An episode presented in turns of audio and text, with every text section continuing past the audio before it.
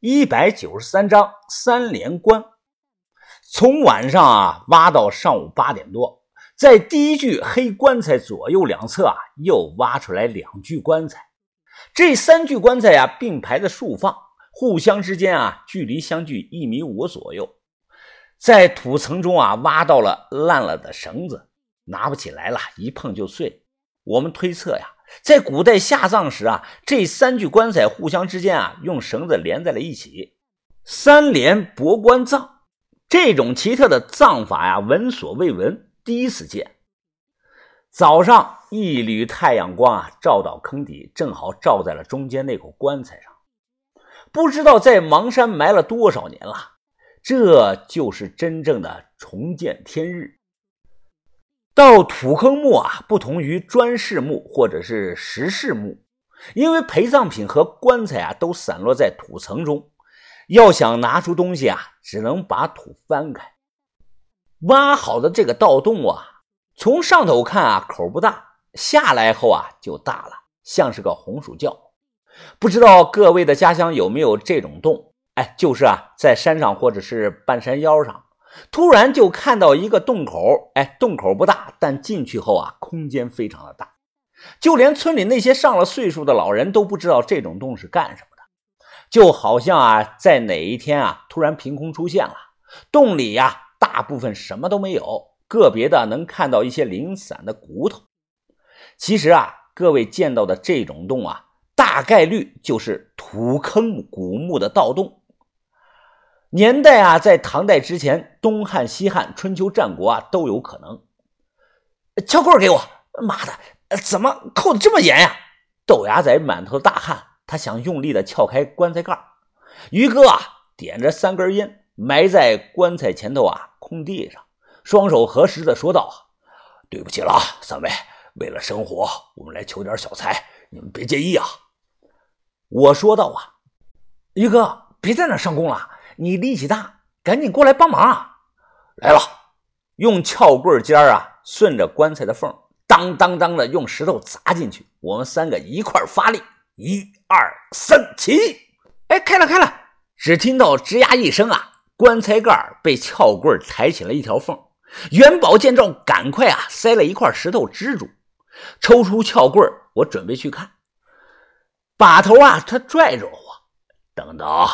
泡泡空气，你没有闻到一股味道吗？吸了吸鼻子啊，的确能明显的闻到一股味道。我们管这种味道啊叫烂棺材味儿臭，但不是太臭。我想想怎么形容呢？对了，就像那个夏天啊放坏了的熟鸡蛋，味道啊很上头。这三具棺材啊很窄，胖的人躺不进去。和我之前见到的棺材尺寸啊都不一样，也不符合古代的规制。天下棺材啊七尺三，六尺半埋进天下汉。以前啊都说是堂堂七尺男儿死后住进棺材里啊，多出来的这三寸呢是放一些陪葬品用的。再说啊，挖到的这三具黑棺材，中间的还好，可左右两边的棺材啊。尺寸明显的小了，长度约莫是四尺或者是五尺，感觉像是小孩子的。通风通了有半个多小时，我说差不多了，把头干吧。哦，开吧，离远点儿。打开了，第一眼看到啊，棺材里淤满了某些黑泥，有股烂鸡蛋的味道。我操，这这是铜钱吗？这是豆芽仔眼尖啊！我都没有看到，他也不嫌脏，连泥带土的抓起了一把铜钱，有几十枚。我看了一眼，说这是西汉的五铢钱。五铢钱呢很好辨认，钱币中间的方孔比较大。哎，这这个这个多少钱一个？豆芽仔扭头问我，我说道：“你先放一边吧。五铢钱在汉墓里啊都是成吨的出土啊，也就是一块钱一个吧，能买三个馒头。”我操，怎么才一块钱一个呀？豆芽仔一脸的失望，随手呢扔到了皮桶里。哎哎哎，我又看到了，哎，那里那里好像埋了一个大玉碗。大玉碗哪儿呢？哎，就在那儿啊！豆芽仔走了两步，伸手去挖，确实是啊，基本上都埋在了黑泥里，只露出来一点点小小的轮廓，像是个玉碗。我说你他妈逼的眼真是尖啊，这都能看到。这种情况下呀，如果是考古队干啊，会先拍照，然后呢拿上小毛刷，一点一点的刷上半天刷出来。可豆芽仔神情激动，他直接徒手拔了出来。我操，这这不是啊！这豆芽仔看了看，直接给扔了。这不是个大玉碗，这是死人的头骨天灵盖，反过来了，倒扣着埋在泥里，看起来啊像是个碗。又发现了玉剑制，两把锈迹斑斑的短柄青铜剑，说明墓主人是名男性。如果是女性啊，棺材里不可能出现佩剑、兵器这类东西。就在我们所有人以为这是个汉墓时啊，一件东西的发现推翻了这个结论，又发现了另外一种铜钱，用水洗了洗泥，铜钱面上依稀能看出来。大权五十，大头，我惊疑的说道：“这这不是汉代的，这是新莽时期的啊！为什么这么说呢？因为后朝铸造的钱币啊，不可能出现在前朝的棺材里。新莽和西汉末年时间很近，很多青铜器的风格完全不一样，无法细分。就像后来啊，明代宣德和永乐的青花瓷一样，永宣不分家。”棺材呢保存的好，但是墓主人啊就剩下半拉子头盖骨了，其他部位的骨头啊没有看到，估计是化成沫沫混在了泥里了。还挖到了巴掌大小的骨钉纹的青铜镜，一个压扁了的漆帘，里头装的东西啊是一条一条的木头片应该是新莽时期的名次。名次呢就是现代名片的鼻祖。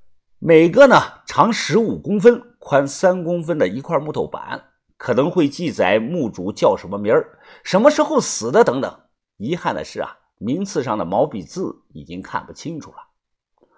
把头非常的小心啊，用保鲜膜把这些脆弱的名次包了起来。他说啊，回去后啊，找考古队的一种药水浸泡，说不定能看清名次上的毛笔字。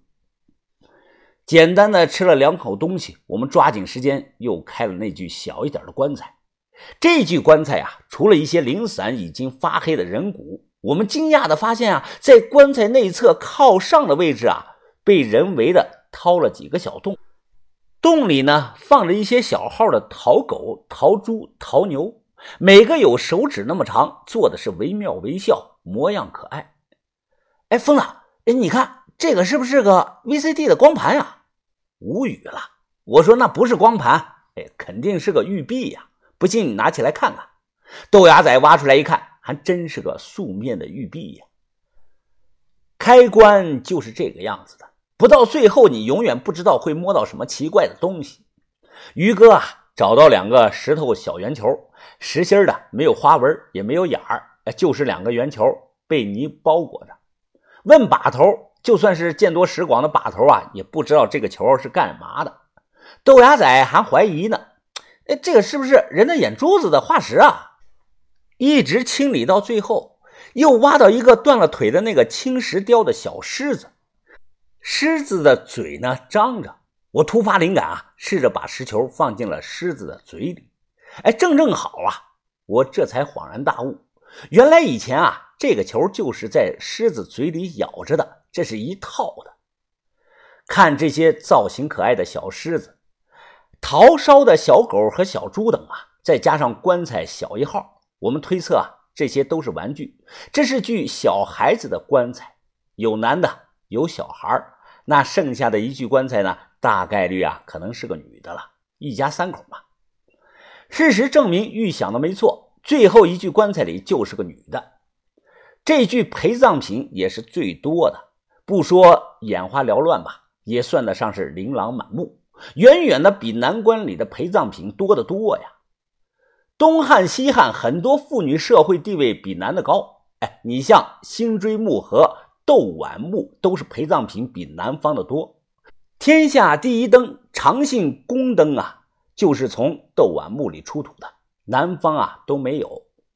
小心，轻点拿，这东西啊。拿不好就碎了。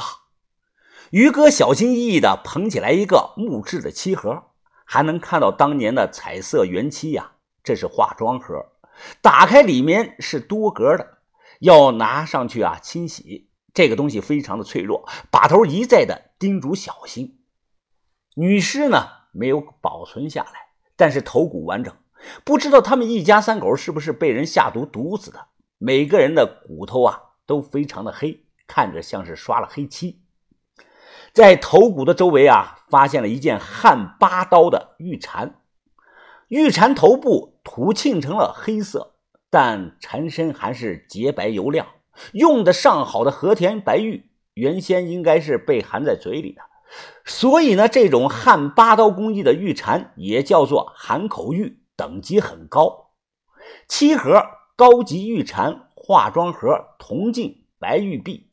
不大的棺材里出的东西是越来越多，我眼睛放光啊！看到这些东西，一晚上没睡导致的疲惫是一扫而空。清理到棺材的最底层，把头无意中发现了一枚椭圆形的小珠子，个头非常的小，直径呢不到一厘米，差点就错过。擦了擦表面的泥，一抹十分扎眼的金色露出来了，金光闪闪呀。顶部有个眼儿，是纯金的。把头两根手指夹着珠子，激动的说道：“啊，这应该是一套星莽时代的铜珠金项链呐，一串有十六克，赶快找一找。妈的，咱们这次啊，没白来洛阳，捞着了。在一棺材的烂泥里啊，翻找小拇指指甲盖那么大的金珠子，不好找。”翻来覆去的，只找到了十二颗，剩下的怎么都找不到啊！不知道埋到哪里了。把头提议说：“啊，不行，把这些泥呀都装到桶里，提上去，去河边淘洗。